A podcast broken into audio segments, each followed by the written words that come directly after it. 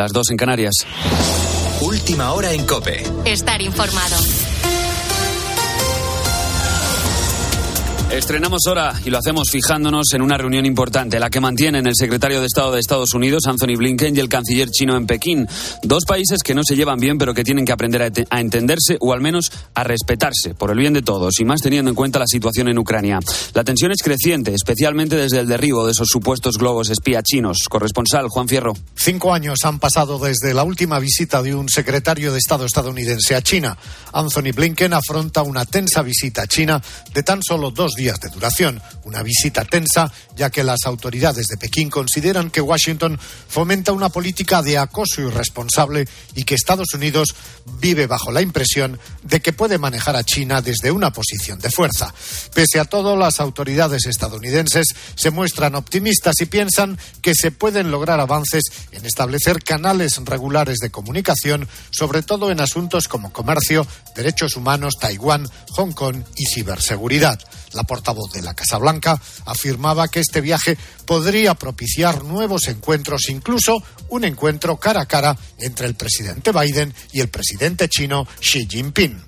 Antes mencionábamos a Ucrania y este domingo hemos tenido la confirmación oficial de la primera victoria total de las tropas locales desde que se inició la contraofensiva. Iranzu García. La contraofensiva de las tropas ucranianas sigue avanzando con éxito tras las victorias en la zona del Donbass. Este domingo han logrado por primera vez recuperar una localidad en el sur de la región de Zaporilla. El gobernador impuesto por Moscú ha publicado en Telegram un mensaje en el que reconoce que las ofensivas del enemigo han dado resultados a pesar de las enormes pérdidas. Además, las fuerzas ucranianas aseguran aseguran que han destruido un importante almacén de municiones cerca de una ciudad portuaria ocupada por los rusos en Gerson.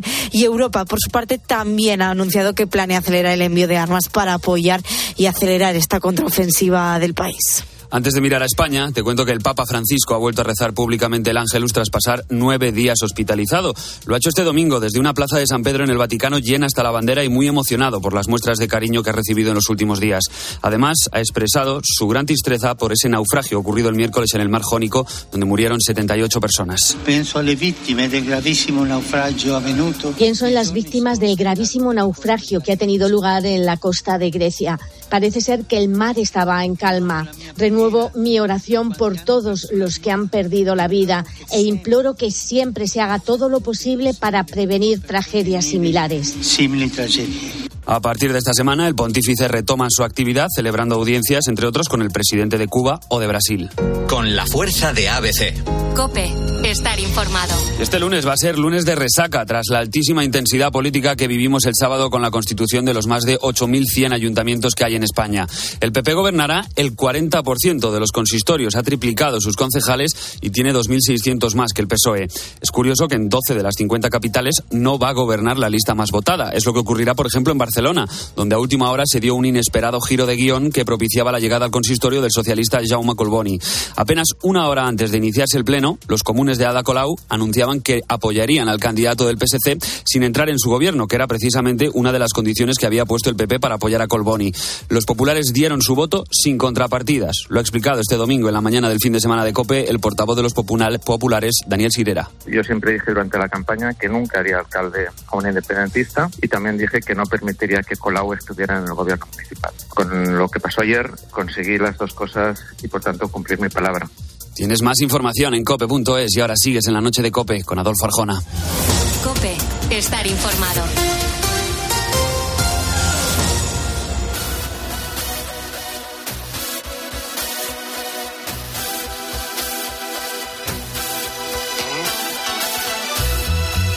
Adolfo Arjona. La noche. Cope, estar informado. Escríbenos a nuestro correo lanochearjona.cope.es y síguenos en Twitter arroba la noche arjona y en Facebook La Noche de Adolfo Arjona. Envíanos tu nota de audio de WhatsApp al 650-564-504. Estas son las vías de comunicación si quieres contactar con nosotros. Eh, dicen que nunca te acostarás sin saber algo nuevo. Si estás a punto de irte a dormir, si acabas de empezar tu día, seas trasnochador o madrugador, me comprometo a que la próxima vez que te vayas a la cama seas sabiendo muchas cosas más. Por eso ahora, en la noche de Arjona, nos rodeamos de expertos para resolver preguntas.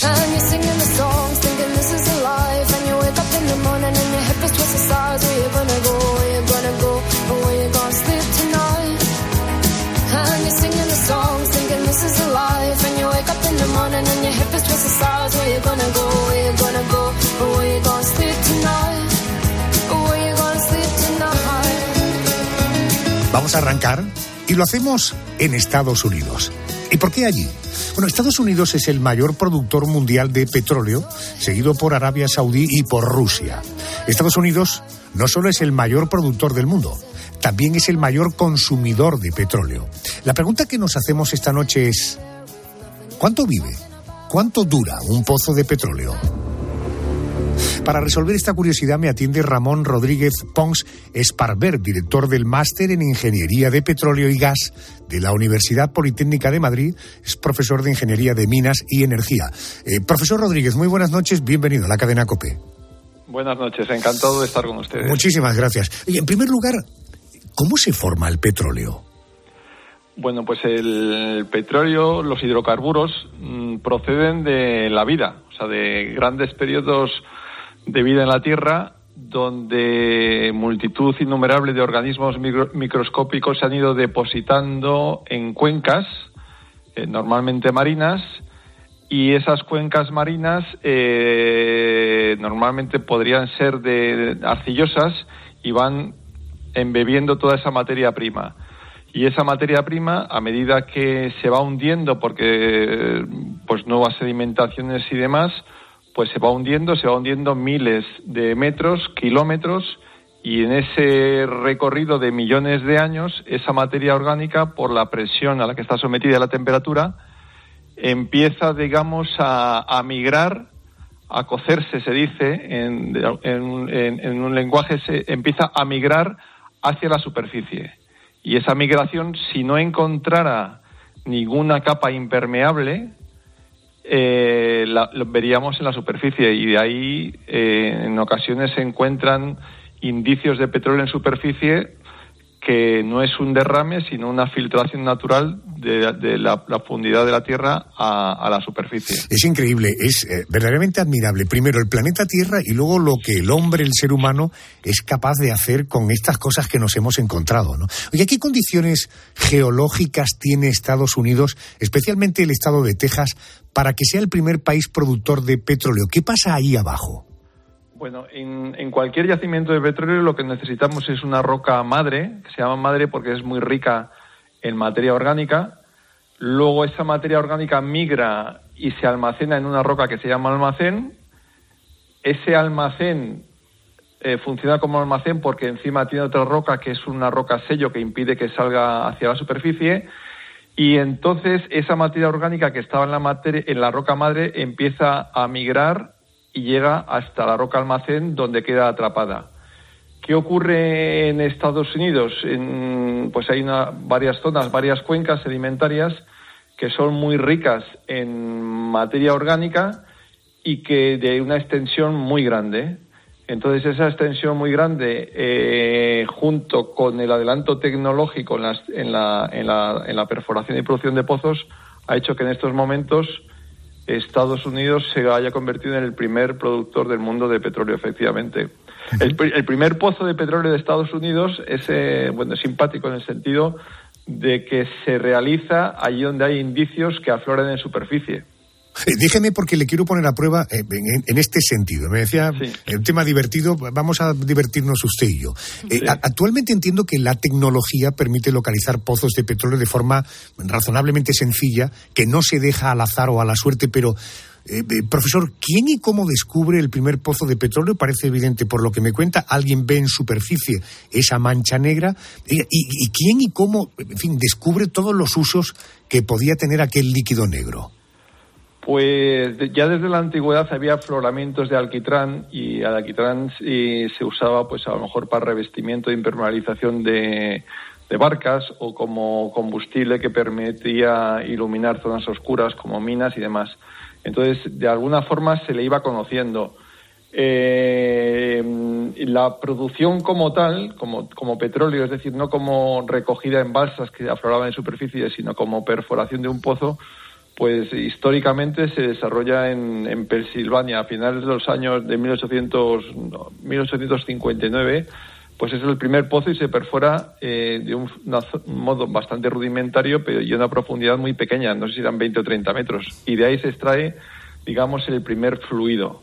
El primer fluido y entonces empiezan a haber efectivamente posibles aplicaciones. y se genera toda, una, toda otra, otra industria. Qué bueno, qué bueno. Eh, tengo aquí a mi compañera Mónica García, que es una mujer extraordinariamente curiosa, es muy inteligente y seguro que tienes alguna duda que compartir eh, con el profesor Rodríguez. Tanto piropo, a veces que no me vas a pagar este mes.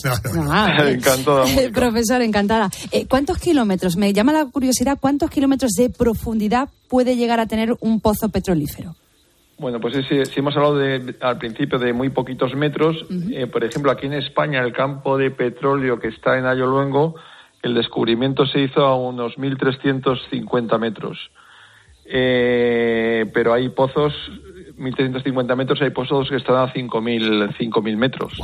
Eh, o sea, es un- esto, el desarrollo de las técnicas de perforación también han favorecido todo tipo de, de- de perforación. Sobre todo ahora, en estos momentos, mucho también la perforación horizontal, que permite seguir las capas productoras, digamos, sin salir, sin salirse uno de la capa y recorrer, pues, pues miles de metros por esa capa. Sin necesidad de profundizar, ¿no? Eso es, manteniéndote, si la capa está a 2.500 metros, pues manteniéndote dentro de esa capa, si tiene un espesor esa capa o una potencia que se dice en el mundo petrolero de 100 metros, pues manteniéndote en esa franja de 100 metros, recorrer horizontalmente esa capa productora. ¿Y cuántos barriles de petróleo se pueden llegar a extraer de media eh, de un pozo petrolífero?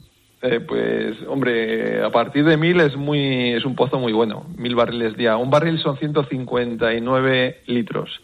El, el campo que teníamos aquí en España, el, el campo que había en tierra, que estaba en Ayoluengo, pues producía ahora mismo, produciría unos 100, entre 100 y 200 barriles día. Y aún así era rentable.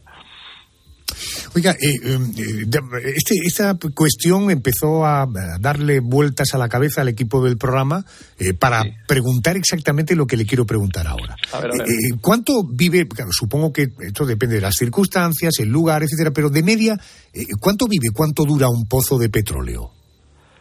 Pues efectivamente depende. Hay algunos, co- como hemos comentado antes, el hecho de perforar y tener éxito no es algo automático. O sea, se requiere eh, un trabajo muy, muy detallado, detallista, laborioso y apasionante para descubrir, primero para seleccionar a partir a lo mejor de, de indicios externos de cartografía geológica zonas de interés.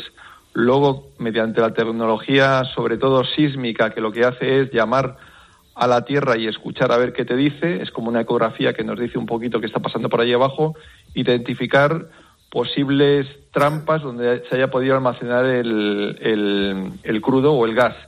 Y a continuación se trata de llegar allá abajo, porque hasta ahí estamos hablando de métodos indirectos. Pero, pero profe, más o menos, de, de una, una, una cantidad de, eh, de años, de meses, de siglos, eh, ¿de qué estaríamos hablando?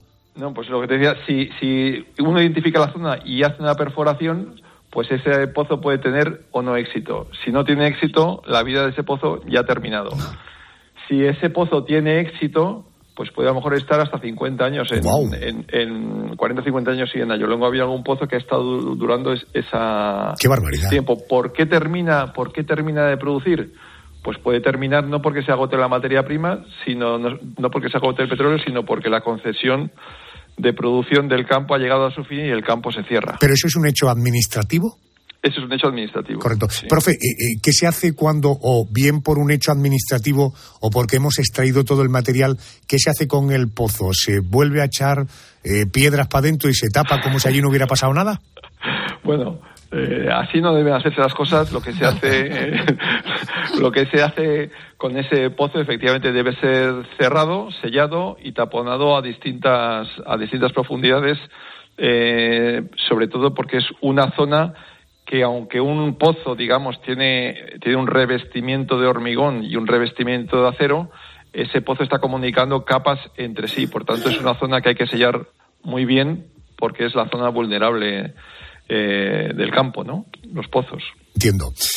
Pues le agradezco en primer lugar el rigor y en segundo lugar le agradezco el esfuerzo en este tema que no es fácil de explicar, el rigor no mortis que usted ha utilizado explicándolo porque lo ha hecho muy didáctico y muy comprensible. Profesor, gracias por atenderme a estas horas. Un abrazo fuerte, muy amable. Muchas gracias. Hoy el viento sopla más de lo normal.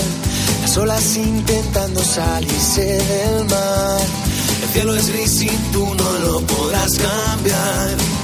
Mira hacia lo lejos, busca otro lugar. Y cien gaviotas, ¿dónde irán? ¿Dónde irán? Hoy no has visto a nadie con quien derrumbar los muros que gobiernan en esta ciudad. Hoy no has visto a nadie con quien disfrutar placeres que tan solo tú imaginarás. Tus miradas, ¿dónde irán? ¿Dónde irán?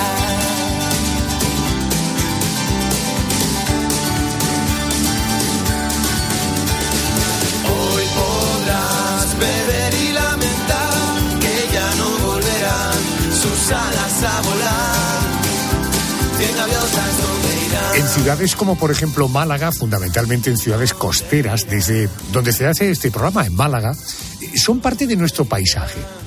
Qué fácil es ver a una gaviota, sobre todo si paseamos cerca del mar.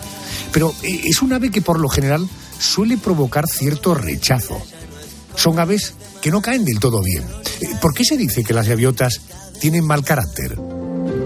Vamos a hablar con el director del Departamento de Ornitología de la Sociedad de Ciencias Aranzadi, Juan Airizaga. Don Juan, buenas noches, señor Airizaga. Muy buenas noches y bienvenido.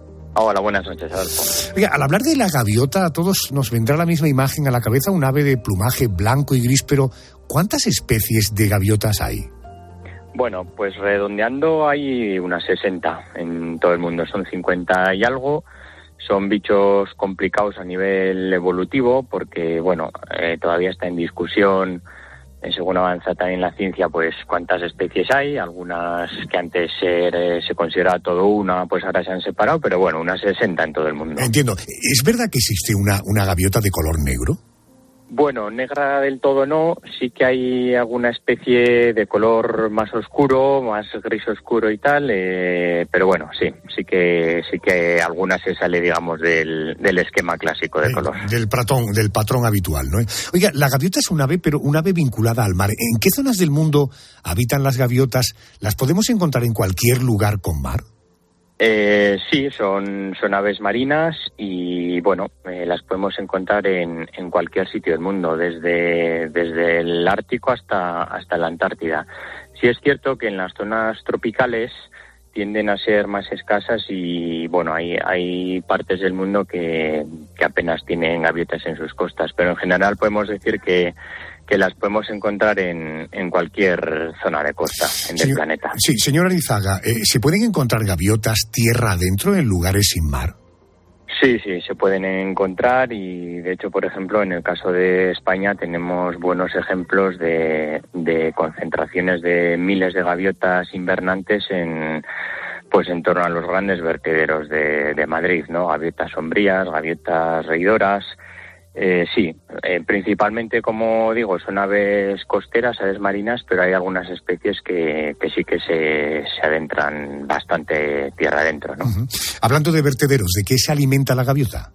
Pues son animales oportunistas, eh, con eso sí, un, un fuerte componente de, de presas de, de origen marino en su dieta, eh, pero bueno, pues eh, muchas especies se han, se han adaptado a explotar recursos, recursos tróficos de origen humano. Y, y bueno, pues eh, al final en la dieta de una gaviota, por ejemplo, nuestras gaviotas patiamarillas que crían en la península ibérica, pues podemos encontrar desde peces o, animales invertebrados típicos de la, de la costa y de las razas intermareales hasta restos de materia orgánica que, comen en, los vertederos. ¿Es cierto que las gaviotas lloran? Bueno, eh, no lloran, ¿no? La- las aves, en principio, que yo sepa, no lloran. Sí que sí que emiten una serie de, de reclamos muy muy variados, eh, tienen distintos distintos sonidos y bueno, algunos de esos sonidos sí que nos pueden recordar un poco a, a un, a un llanto, a un lloro, ¿no? Pero pero no, en principio no no podemos decir que las gaviotas lloran. Bien, bien, bien. ¿Es un ave de mal carácter? ¿La gaviota es un animal agresivo? ¿La, la- la mala fama que tienen está justificada? Bueno, yo no soy nunca partidario de, de, poner etiquetas a los animales de si buen carácter o mal carácter, porque al final las especies animales pues no se ajustan a nuestros patrones de, de comportamiento y de relaciones sociales. Eh, quiero decir, igual un petirrojo puede tener más mal carácter y ser más agresivo que, que, una gaviota, ¿no? Porque estos últimos pues son territoriales, por ejemplo, y defienden sus sus territorios pues pues eh, pues muy agresivamente, ¿no? Lo que pasa es que son muy pequeños. Las gaviotas tienen un cierto comportamiento agresivo, pues en, en los mismos contextos. Por ejemplo, cuando están los adultos incubando en las colonias, pues defienden su, su nido, su pequeño territorio en torno al nido, pues, pues muy agresivamente de, de otras gaviotas o, de, o de otro tipo de, animales, ¿no?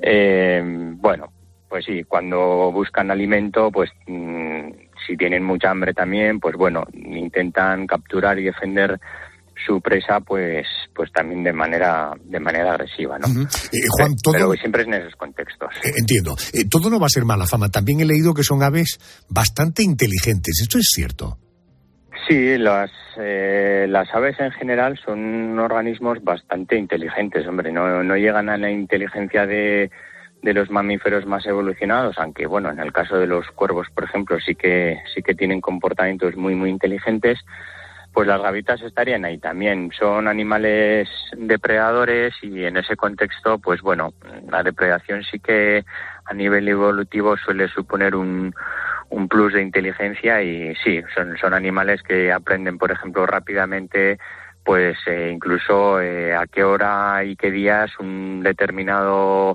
eh, camión entra en un vertedero no a echar a echar los restos o en un restaurante pues pues salen a echar la basura y se la dejan siempre abierta o les dan de comer no y esas cosas sí que sí que la aprenden no o a qué hora salen los niños al patio de un colegio y están esperando pues a, a, que se caiga el bocata de turno, ¿no? Para comérselo.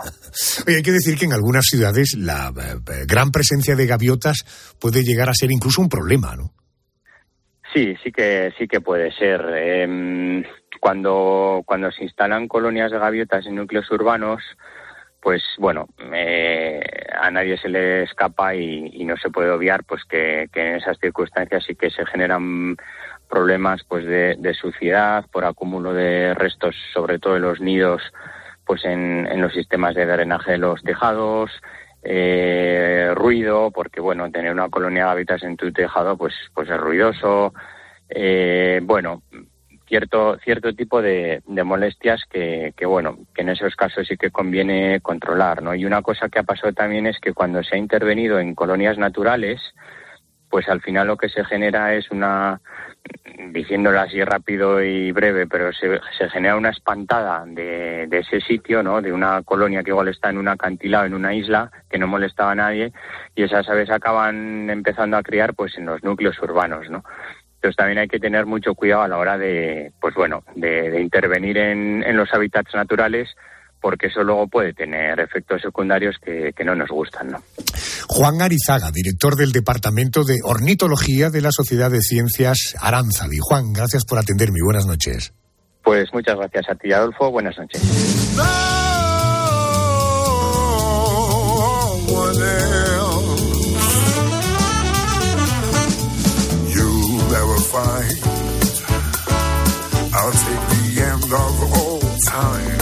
Qué bien suena este italiano. Su nombre es Mario Biondi.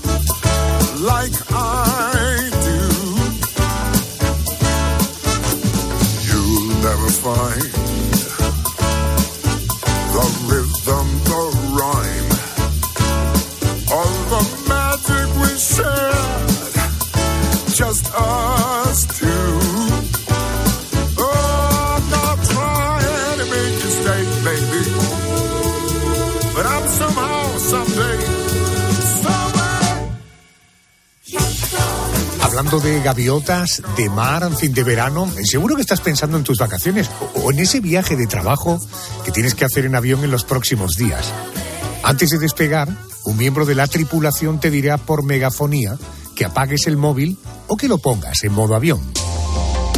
Pero aunque la tecnología avanza a pasos agigantados, y eso también está cambiando, quiero que nos pongamos en situación. Imagínate que volamos en el avión más grande jamás construido. Caben más de 600 personas. ¿Qué pasaría si todos esos pasajeros volaran con el teléfono encendido y con los datos conectados?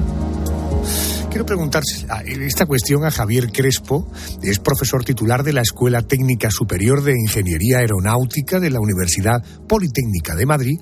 Además es especialista en ingeniería aeroespacial. Buenas noches, Javier. Buenas noches, Adolfo. Buenas noches y bienvenido. En primer lugar, eh, ¿qué podemos hacer con nuestro teléfono móvil si está en modo avión? ¿Hay alguna forma de contactar con el exterior? Vamos a ver, tenemos que pensar que el teléfono móvil se está utilizando en un vehículo, que evidentemente el vehículo es una aeronave, es un avión, eh, por decirlo así, un avión de transporte de pasajeros, y que este elemento que cada pasajero puede tener, pues evidentemente puede afectar a los sistemas que tenemos embarcados en el avión. Si tenemos el móvil en modo avión, pues podremos podremos hacer, pues eh, básicamente lo que permite cualquier móvil de, las generaciones que tenemos ahora, ver alguna película que tengamos descargada, eh, tener acceso a documentos que tengamos por ahí, eh, jugar en algún juego, etcétera. Pero lo que no va a permitir el móvil es, pues, conectarnos con el exterior, conectarnos con algún usuario, un tercer usuario que evidentemente pues estará localizado pues en algún sitio sobre la superficie terrestre. Eso es lo que se puede hacer. No podemos contactar con el exterior y podremos utilizar los recursos y funciones que tenga el dispositivo. Entiendo, entiendo. Eh, has esbozado la idea de, móvil, sistemas del propio avión. Eh, ¿Por qué tenemos que desconectar nuestros datos si viajamos en avión? Vamos a ver, hay una cuestión importante. El, móvil eh, enlaza con eh, diversas eh, antenas que están localizadas en la superficie terrestre y todo lo hace a través del mismo, del mismo canal. Es decir, los mensajes tipo voz, como el que estamos teniendo ahora mismo, o mensajes tipo digital, es decir, datos, van por el mismo canal. Es un canal de radiofrecuencia. Estos canales de radiofrecuencia pueden afectar a los sistemas que tenemos instalados a bordo del avión. Tenemos que pensar que los sistemas electrónicos, me refiero a ellos, a los sistemas electrónicos que tenemos a bordo del avión, son muchos y muy numerosos y estos sistemas pues nos facilitan muchas funciones, entre otras las de comunicaciones con el exterior del propio avión, los sistemas de navegación, los sistemas de vigilancia para que el vuelo sea seguro, los sistemas de vuelo de control automático, también control manual, etcétera. Y todos estos sistemas, que son sistemas electrónicos, son susceptibles a la energía electromagnética que está eh, radiando el propio móvil. Por eso muchas compañías, la mayoría, pues exigen a los eh, pasajeros que desconecten sus móviles y lo pongan en modo avión, con lo cual en ese caso pues ya se pierde la conexión vía voz y se pierde la conexión vía datos. Entiendo. Eh, recuerdo que en el año 2022 eh, la Unión Europea aprobó el uso de los datos en los teléfonos móviles a través de la red 5G. ¿Esto significa que ya podemos volar mientras nos chateamos o hacemos una videollamada o habrá ciertas limitaciones? Vamos a ver, la Unión Europea evidentemente lo que persigue es pues que haya eh, interacción e inversión en todo este tipo de enlaces, de comunicaciones, etcétera, para permitir a los usuarios que están en un avión pues comunicarse con el exterior sobre todo. En este en esta resolución de la Unión Europea lo que sí que dice es que el avión el avión tiene que estar equipado, es decir, que tiene que tener un sistema instalado que permita las comunicaciones de cualquier pasajero con el exterior. Si el avión no está instalado, no se va a poder hacer. Tenemos que pensar en una cuestión. El móvil, a partir de cierta altura sobre el terreno o altitud sobre el nivel del mar, pues deja de tener eficiencia, puesto que está fuera del rango de cobertura que tiene la antena terrestre. Luego, un avión, eh, vamos a pensar que está volando a 30.000 pies de altura, 10.000 metros más o menos, pues evidentemente ya no tiene ningún tipo de conexión.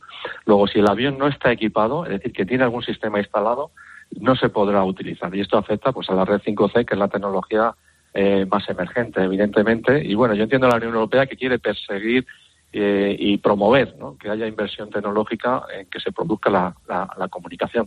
Pero tenemos limitaciones y las limitaciones son que por mucho que la Unión Europea eh, insista en que se puede utilizar, si el avión no está equipado no se podrá hacer. Ahí queda claro. Profesor Crespo, gracias por ayudarnos a aclarar, ahora que vamos a utilizar muchos de nosotros aviones, aclararnos esta cuestión. Gracias y buenas noches.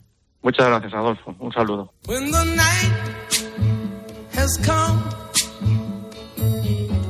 and the land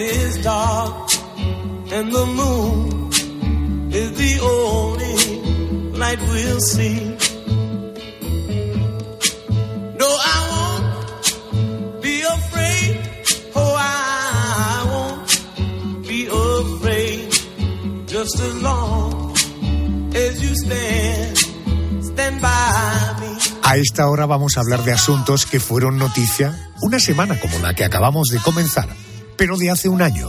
El objetivo es poner a prueba tu percepción del tiempo. ¿Para ti el tiempo es una sensación, una percepción de velocidad o de lentitud? Vamos a recordar cosas. Era una especie de héroe nacional en Estados Unidos. Lo llegaron a apodar el padre de América, The Father of America. Tenía su propio programa de televisión, como algunos aquí en España, de radio. Un espacio que conquistó medio planeta llamado el show de Bill Cosby. Cuando una mujer eh, lleva un niño dentro de ella, entonces eh, yo voy y, y lo saco fuera. No es verdad. El mundo sabe que los niños los trae la cigüeña. Bueno, naturalmente te vamos a hablar de Bill Cosby. Ese hombre, esa persona entrañable, divertida y amable, resultó ser una fachada de cara a la galería. A mediados de la década de 2010, más de medio centenar de mujeres, más de medio centenar de mujeres lo acusaron de violación, agresión sexual y abuso sexual infantil. Por ello, el showman Andrés norteamericano ha pasado tres años en prisión. Sí, pero hoy hablamos de Bill Cosby porque hace justo un año era declarado culpable de una agresión sexual a una menor de 16 años en la mansión Playboy, unos hechos ocurridos en 1975 y por los que Cosby ha sido condenado a pagar 50 mil dólares a la víctima. Pero ahora el showman, que ha sido demandado por abusos sexuales por otra mujer hace solo unas semanas, debemos decir que por ahora sigue en libertad. ¿Recuerdas esta sintonía? Estoy hablando probablemente para los más veteranos del programa. Estamos oyendo la cabecera del programa de televisión La Clave. Ese programa constaba de dos partes. En la primera se emitía una película relacionada con el tema a tratar y en la segunda parte se entraba a debatir el asunto elegido. La Clave fue emitido en la 2 de televisión española. Sí, además durante un montón de años. Yo lo recuerdo, de entre 1976 y 1985. Y en ese espacio cabían asuntos de todo tipo, siempre vistos a través eh, de periodistas, expertos y también de los propios protagonistas. Unas veces eran temas densos y otras algo más livianos. Bueno, en sus años de emisión La Clave dejó anécdotas divertidas que casi 40 años después aún se recuerdan. Por ejemplo, el momento en el que a Lola Flores le preguntaron por qué había dejado de usar la bata de cola. La bata de cola mía no me la quito ni queriendo y, canto torbellino de colores que estoy más vista ya que la más, pero ese es mi sello. Después ya puedo cantar lo que sea, pero mi bata de cola no me la quita nadie y moriré con ella. No en el escenario, por supuesto, haré lo posible para que no, pero a lo mejor pido que en la caja me la metan. Otra pregunta. La bata de cola. Bueno, hoy recordamos la clave porque esta semana se cumple un año del fallecimiento de su director, de su presentador, el gran José Luis Balbín. Yo he reivindicado mucho siempre el periodismo fundamentalmente, por un lado, riguroso y por el otro lado, mm, independiente. Y también es muy difícil porque, entre otras cosas, uno siempre depende de alguien. Qué bueno, ¿verdad? Qué conceptos tan nobles de la eh, noble profesión del periodismo. 22 de junio de 2022. Por tanto, hace un año nos decía adiós a los 81 el periodista madrileño José Luis Balbín. ¿Tienes la sensación de que el tiempo ha pasado rápido o ha pasado lento? Ahora que estamos a las puertas de unas elecciones generales, te recuerdo que hace justo un año el Partido Popular conseguía un hito histórico en Andalucía. Por primera vez ganaba las elecciones autonómicas con mayoría absoluta. Juanma Moreno obtuvo 58 escaños. Andaluces, gracias. Andalucía, gracias. Gracias y mil veces gracias por hacer posible esta realidad. Un año ya de esta victoria de Juanma Moreno en Andalucía. La sensación es de que el tiempo ha pasado rápido o ha pasado lento. Vamos al cine porque una semana como esta, pero del año 22, del año 2022, se estrenaba en la gran pantalla la gran película Elvis. Él era mi destino. Quiero ser su manager, señor Presley. ¿Listo para despegar? Estoy lista. Quiero despegar. El director Baz Luhrmann se puso al frente de esta superproducción que nos narra la vida personal y artística del rey del rock de Elvis Presley. La cinta estuvo nominada a ocho Oscar, pero no logró ninguno.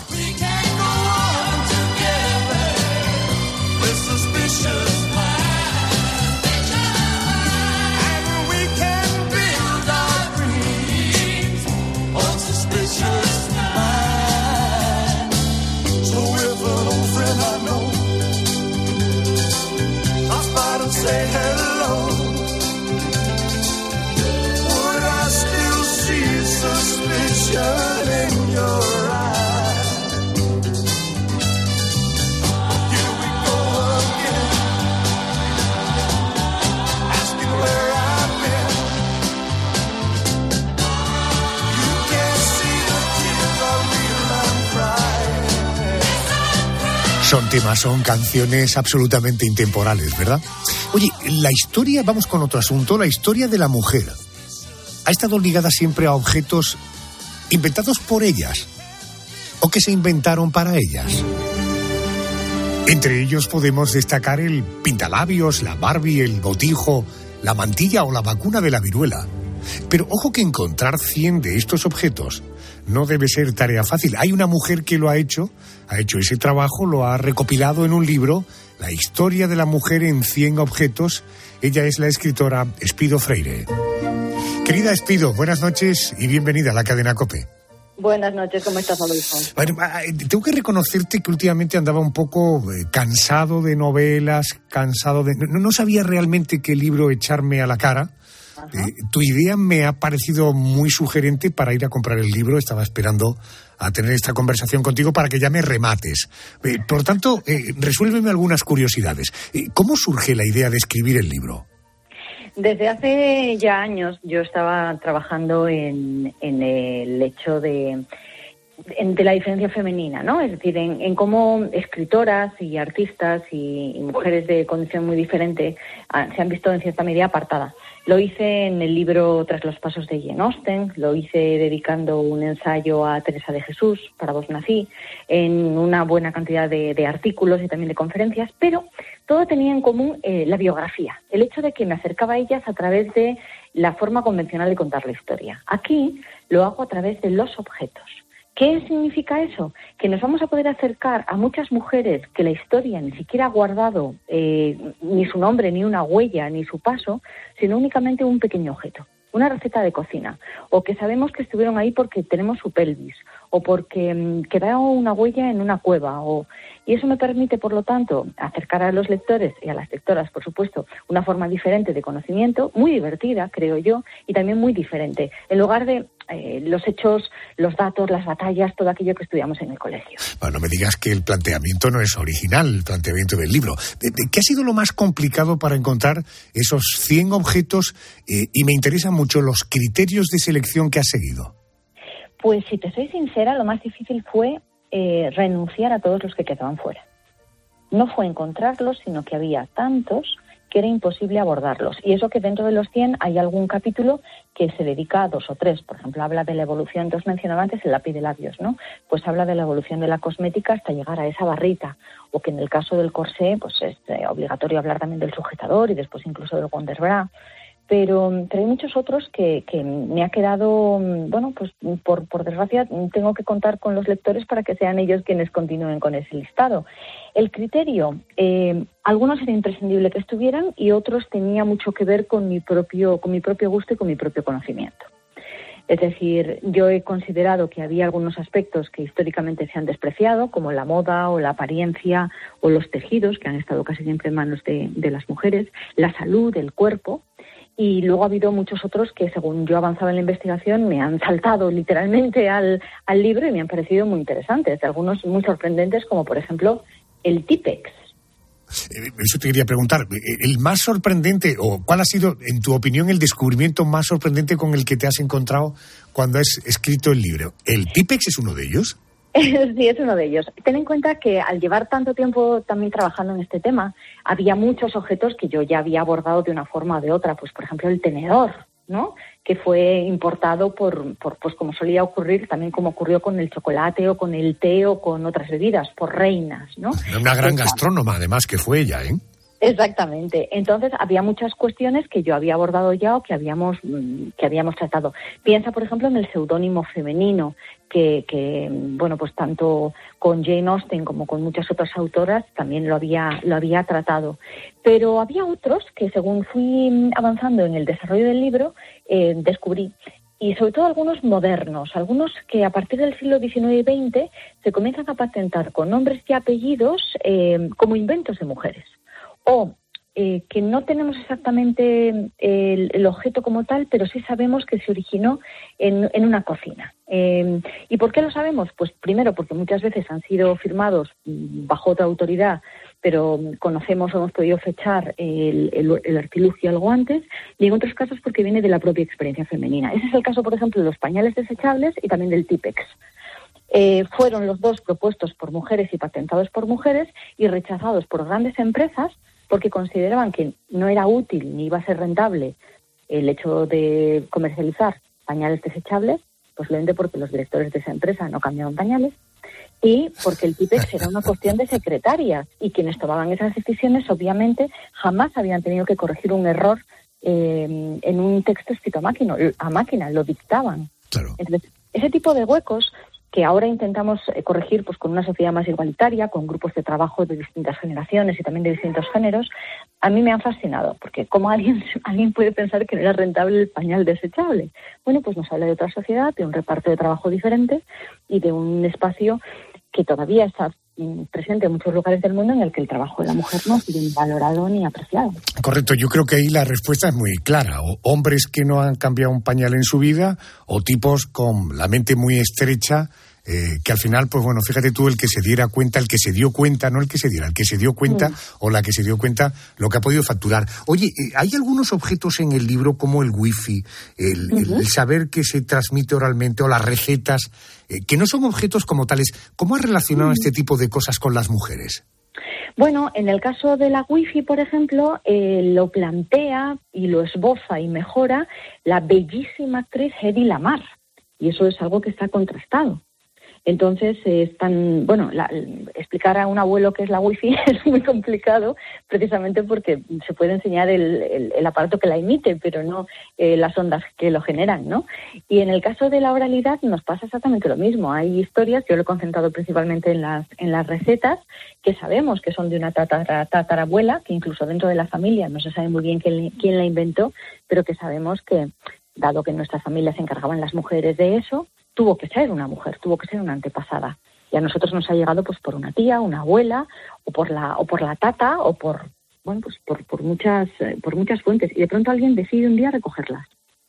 Y eso ha ocurrido en conventos, ha ocurrido también en casas solariegas, ¿no? Y ha ocurrido en, en nuestra propia casa. ¿Quién no tiene el recetario a mano de, de las croquetas de mamá? Ah, yo, yo desde luego lo, yo lo tengo, desde luego, con toda con unas seguridad. indicaciones fantásticas de harina, la que te admita.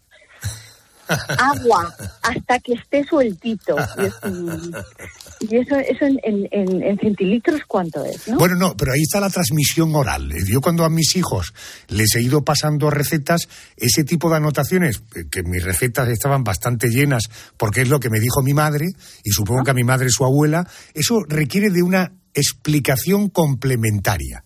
Claro, muchas veces de que empieces de pinche, de que lo hayas visto, de que descubras que si te dicen la que admite, tiene que ser hasta ahí y no más para no hacer un engrudo, ¿no? Eh, muchas de estas, muchas de estas cuestiones, muchos de estos objetos están relacionados con la vivencia íntima de qué significa ser mujer. En algunos casos, como por ejemplo en, eh, cuando hablo de las comadronas, ¿no? De las parteras, pues incluso de espacios en los que los varones estaban tradicionalmente excluidos. En otros casos, pues tienen que ver con tabús, en otros tienen que ver con leyendas en los que se idealiza o se condena a la mujer. Es decir, tenemos, te puedes imaginar, en esas más de 400 páginas, con más de 50 de bibliografía, pues nos vamos a encontrar con hechos muy distintos, enfocados de una forma muy didáctica. Yo no pretendía hacer un trabajo universitario, sino uno de divulgación. En el que poco a poco puedas ir leyéndolo a ratos sueltos y divirtiéndote y transmitiéndolo. Qué bueno. Yo creo que además es perfecto para los clubes de lectura, en los que el debate mm, puede dar mucho de sí. Eh, Espido, fíjate, pones dos ejemplos. Cuando hablamos antes del tenedor, efectivamente es la historia de una reina, que, eh, en fin, ya tendré oportunidad de contaros, me refiero a, a los oyentes, muchos detalles de este personaje que le dio una enorme importancia al mundo de la gastronomía. Fue la que impuso, por ejemplo, lavarse las manos antes de comer, poner flores en la mesa. eh, Todo eh, el protocolo de mesa. Correcto. El hojaldre, que te- en fin, una cosa tan actualizada, estoy hablando de hace cientos de años, o cuando hablas de Hedy Lamar, cuando conocí su historia, bueno, Hedy Lamar tú la pones el nombre en, eh, pones el nombre en internet y su cara, su rostro te va a resultar súper familiar. Una actriz bellísima, pero que destacó por su altísimo cociente intelectual y cómo ha hecho aportaciones decisivas para la vida de hoy. Dicho todo esto, ¿este libro tiene espíritu feminista o tiene más de divulgativo? Bueno, yo creo que no son excluyentes. Cuando estamos hablando de feminismo, estamos hablando de un camino hacia la igualdad. Y cuando estamos hablando de divulgación, estamos hablando de muchas veces de desmontar tópicos y de remover ideas. Por lo tanto, en mi caso van de la mano. A mí siempre me ha parecido que hay que involucrar a hombres y a mujeres en la lucha feminista. Siempre me ha parecido que tiene que ser algo en lo que, mm, en lo que compartamos una serie de, de ideales, aunque seamos las mujeres, pues muchas veces las, los sujetos de ello y sobre todo las protagonistas, ¿no? Y eso es- ha sido lo que siempre ha, enfocado mi discurso en artículos, en conferencias, en cursos y en mi propia obra. Espido, dos ideas que te lanzo para terminar. Primero, me voy a comprar el libro, eh, claramente. ¿eh? Este ya me dirás eh, en privado qué, qué objeto te ha llamado más la atención. prometo contártelo. eh, Claro. eh, leeré el libro porque era el empujón que necesitaba. Y dos, eh, yo naturalmente soy un ciudadano del siglo XXI con los ojos abiertos, los oídos abiertos, por tanto, veo y escucho en mi entorno. Pero te aseguro que cuando escucho discursos y mensajes de igualdad entre hombres y mujeres, espero que se me entienda bien lo que voy a decir, me parece tan antiguo, me parece tan anacrónico. Es decir, pensar que alguien por ser un hombre o por ser una mujer es diferente o más o menos relevante o irrelevante solo por su género, me parece tan ridículo como antiguo. Eh, no, tengo la sensación, repito, vivo en el siglo XXI, Efectivamente, es que vives en el siglo XXI y eres una persona con los ojos abiertos. Para descubrir cuál ha sido el proceso para llegar hasta ahí, que es lo lógico y lo normal, este libro te explica eh, cuáles han sido los obstáculos y sobre todo cuál ha sido la diferencia de mentalidad. Cosas que ahora, por ejemplo, nuestros niños no van a dar ya por supuestas eh, cómo se cómo se obtuvieron o cómo se consiguieron y en, en el libro a lo largo de la historia porque ten en cuenta que me, me remonto al paleolítico no vamos a ir viendo también porque ha habido determinados tabús o determinadas creencias o determinadas igualdades a lo largo de mucho tiempo. Es decir que el presente que por suerte es un, es un buen momento para, para todos nosotros, no mm, nos permita olvidar eh, de dónde venimos y, por supuesto, no nos permita dar pasos atrás. Hay mujeres incluso que, eh, eh, mujeres desconocidas, mujeres que han ocultado sus capacidades, incluso en este libro, por lo que he podido ir leyendo de alguna crítica, de alguna opinión o de sinopsis, eh, hablas de que en las cuevas prehistóricas, supongo que te refieres a eso, eh, esos dibujos que siempre hemos visto y que uno subconscientemente siempre le ha atribuido a pintura hecha por hombres, han sido pinturas hechas por mujeres. Bueno, eran eh, pinturas colectivas en muchos casos. Es decir, esa imagen del artista o el primitivo chamán de la tribu que se encargaba de decorar la cueva, lo cierto es que luego hemos visto que en muchos casos hay manos muy chiquititas de niños, hay manos que posiblemente pertenecieran también a ancianos y muchas manos que por tamaño y constitución eran de mujeres. Entonces, es interesante completar la información que ya teníamos, ¿no? Es decir, ahora que tenemos un mejor conocimiento de la historia, el hecho de poder no, no sustituirla, sino completarla, yo creo que es una señal de inteligencia y sobre todo también de justicia, ¿no? De, de, pronto decir, ah, claro, y a mí esto como no, no se me ocurrió antes, ¿no? Todos tenemos sesgos, todos nos han- a todos nos han enseñado el mundo y, y la historia y la literatura de una forma determinada y en muchos casos mm, de, una manera correcta. Pero la ciencia avanza, nuestro, nuestra propia mentalidad también se ajusta a los tiempos en los que estamos y yo creo que es muy interesante, yo que soy una persona muy curiosa, me parece que es muy interesante a veces el modificar algunas ideas previas que teníamos.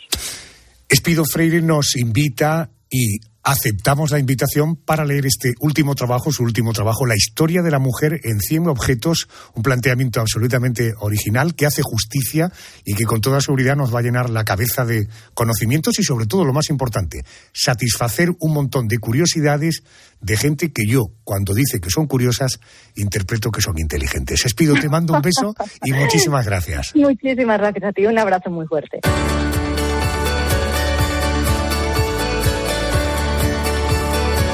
Esta es la sintonía del contestador de la canción de tu vida en este programa. Hemos intentado durante toda la temporada, estamos durante toda la temporada, eh, que conozcas a la gente de dentro de la casa, cuáles son sus gustos musicales, que eso normalmente suele darnos una pista de la personalidad de cada una de las gentes que cada domingo se han acercado al programa. Hoy me voy a ir a Las Palmas. Allí hay un jefe de informativos de Cope Las Palmas.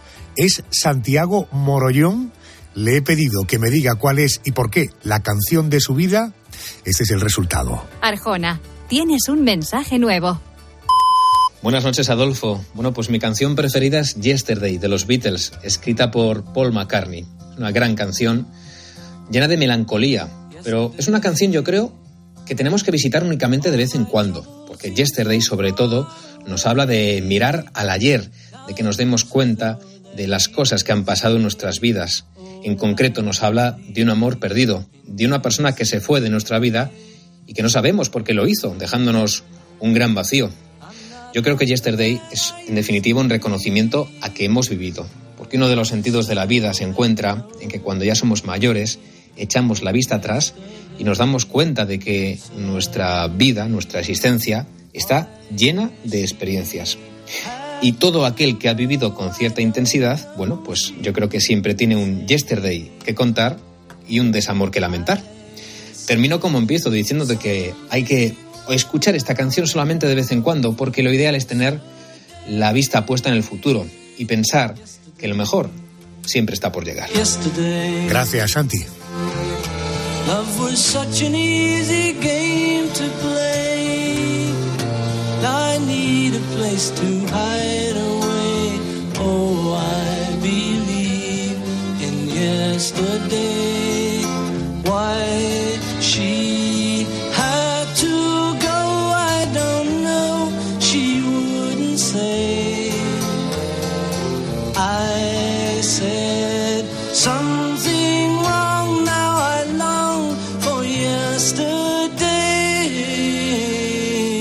Yesterday,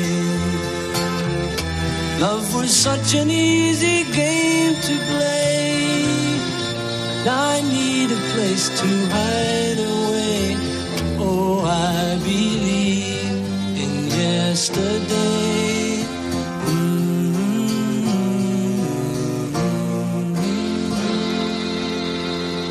Nos vamos.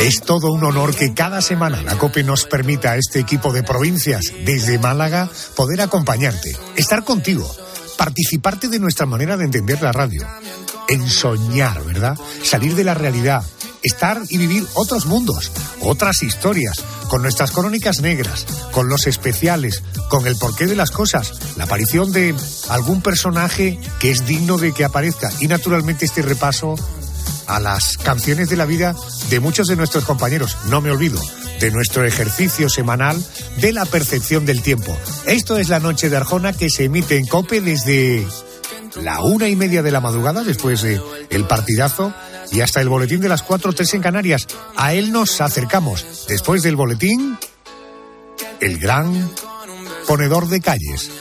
Carlos Moreno el Pulpo. Y después, el líder, el número uno, el indiscutible, Herrera Carlos. Nos encontramos en siete días. Gracias por estar ahí. Hasta la semana que viene. Sé feliz.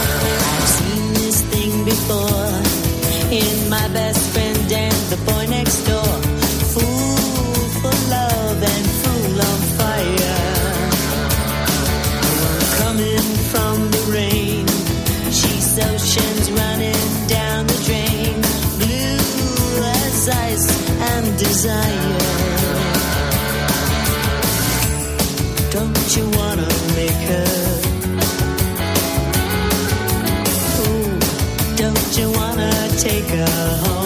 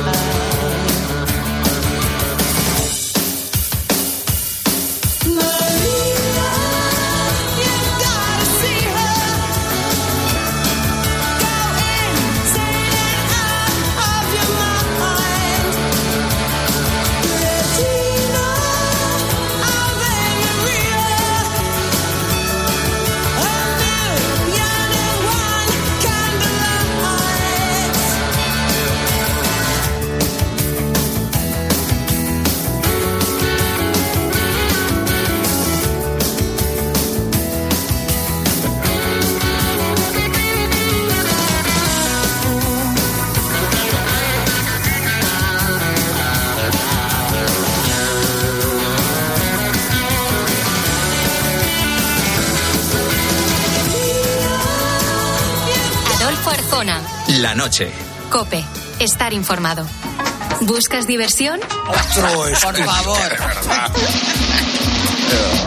Hablar por un teléfono móvil durante 30 minutos a la semana estaría relacionado con un aumento del 12% de presión arterial alta. A las 10 de la mañana la tienes asegurada con Carlos Herrera en Herrera en Cope. Cuidado, ¿eh? Yo también. 40 minutos a la semana en nada. Eso no es nada, perdona. Pues, pues todos. Pues eso. pues, oye, pues preguntarle al del estudio. Vamos a ver, Yo aquí, sé. espérate, te lo digo. Escucha Herrera en Cope. De lunes a viernes de 6 a 1 del mediodía. Con Carlos Herrera. ¿Y ahora qué?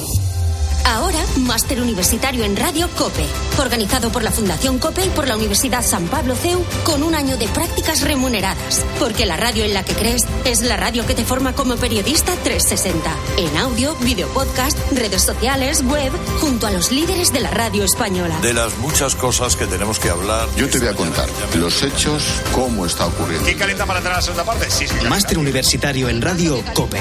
La radio en la que crees es la radio que te hará crecer. Infórmate en fundacioncope.com y en el 91 828 39 30.